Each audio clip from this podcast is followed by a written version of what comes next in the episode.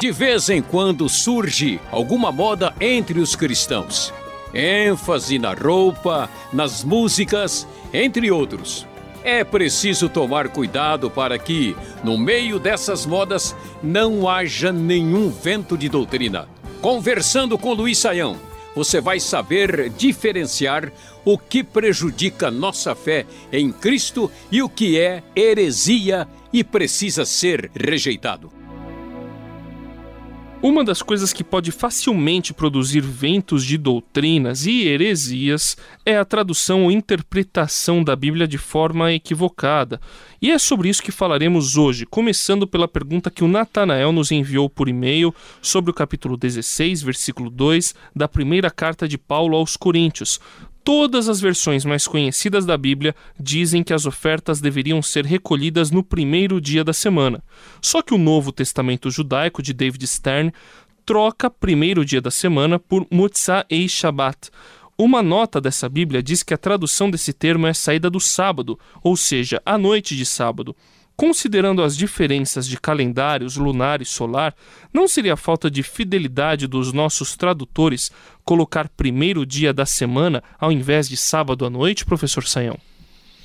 Bom, André, vamos tentar entender o que, que acontece aí com essa discussão que vemos uh, com respeito ao que está lá em 1 Coríntios capítulo 16, verso 2. Em primeiro lugar, é importante destacar uh, que nós estamos falando uh, de uma tradução que é feita a partir do grego. Né? Então, no grego, em 1 Coríntios 16, verso 2, nós uh, temos uma expressão clara que é primeiro dia da semana. Outro aspecto importante é que Paulo está escrevendo essa carta aos coríntios.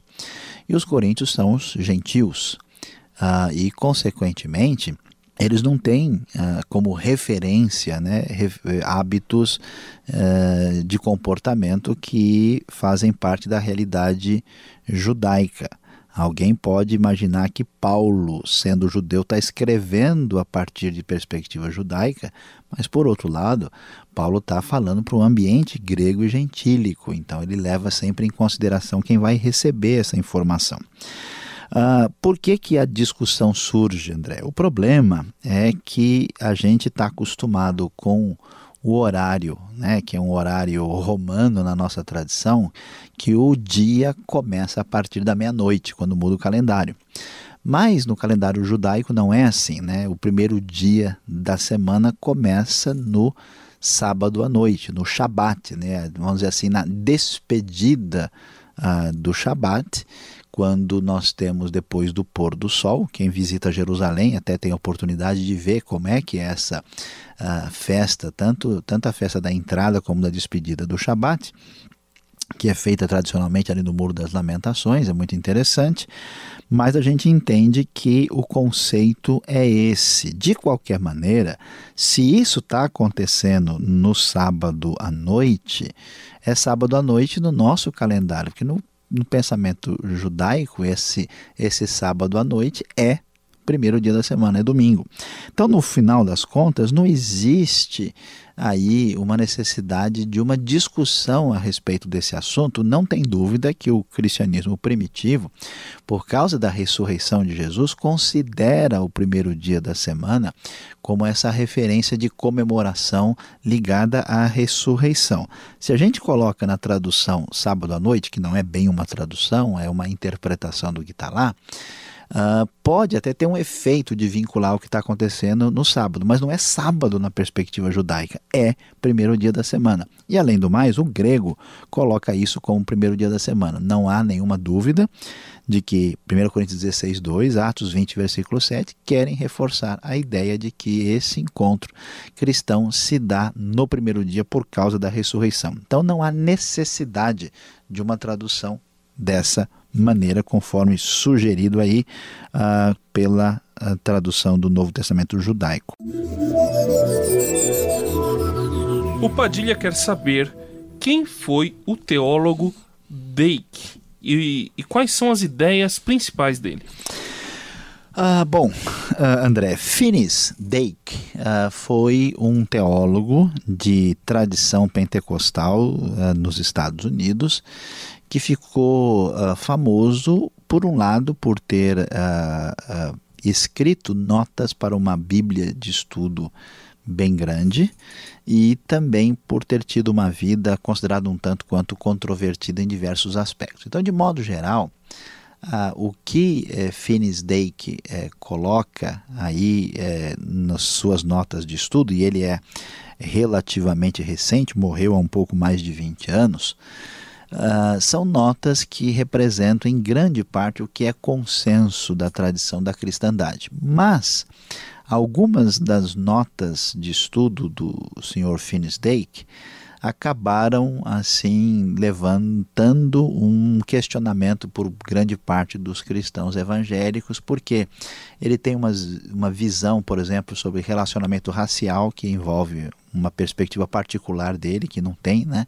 Uma ideia aí eh, de um consenso de que perante Deus todas as raças têm a mesma uh, perspectiva, recebe o mesmo tratamento, que não há diferença entre as pessoas.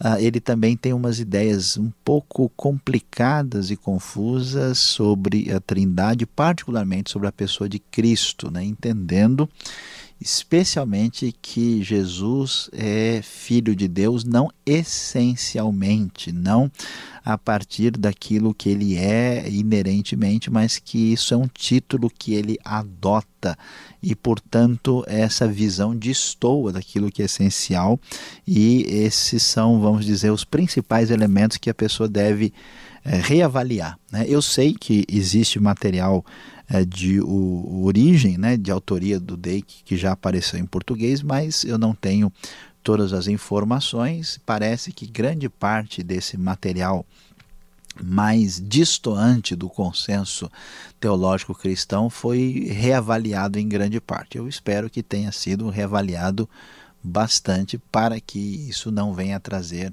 eh, dificuldades e compreensão indevida né, a respeito da Trindade de Cristo por parte daqueles que vão consultar essas referências.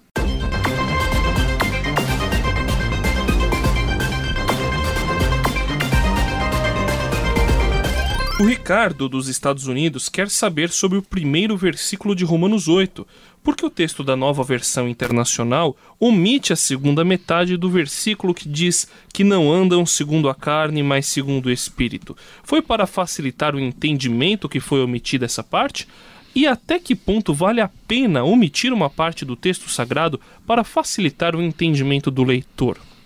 Bom, André, vamos ajudar o Ricardo na sua pergunta sobre a nova versão internacional sobre o texto de Romanos, capítulo 8. Vamos lá. A questão é a seguinte: uh, as Bíblias mais antigas que foram traduzidas na Europa, inclusive a Bíblia em português, elas se basearam numa quantidade de manuscritos limitadas que estavam disponíveis até uh, aí o século 16, 17. Com os últimos 200 anos, com a intensa pesquisa que a arqueologia trouxe para nós, especialmente depois daquilo que foi descoberto a partir da metade do século XIX e também no século XX, muito estudo aprofundado sobre os manuscritos bíblicos foram feitos e muita coisa foi descoberta, e o consenso hoje é que esses manuscritos mais uh, que o pessoal tinha anteriormente não eram os manuscritos que poderiam representar com mais exatidão o texto original. Então, o que talvez o Ricardo não saiba é que não é o caso da NVI.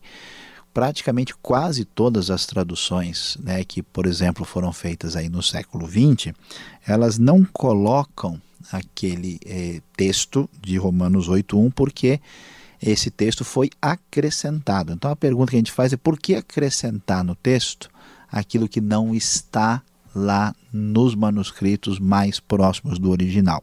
Então não foi omitido, mas é os textos antigos é que repetem, uh, usam uma expressão que vai aparecer logo abaixo. Quem continua lendo Romanos 8 vai perceber que essa expressão vai aparecer mais uh, adiante.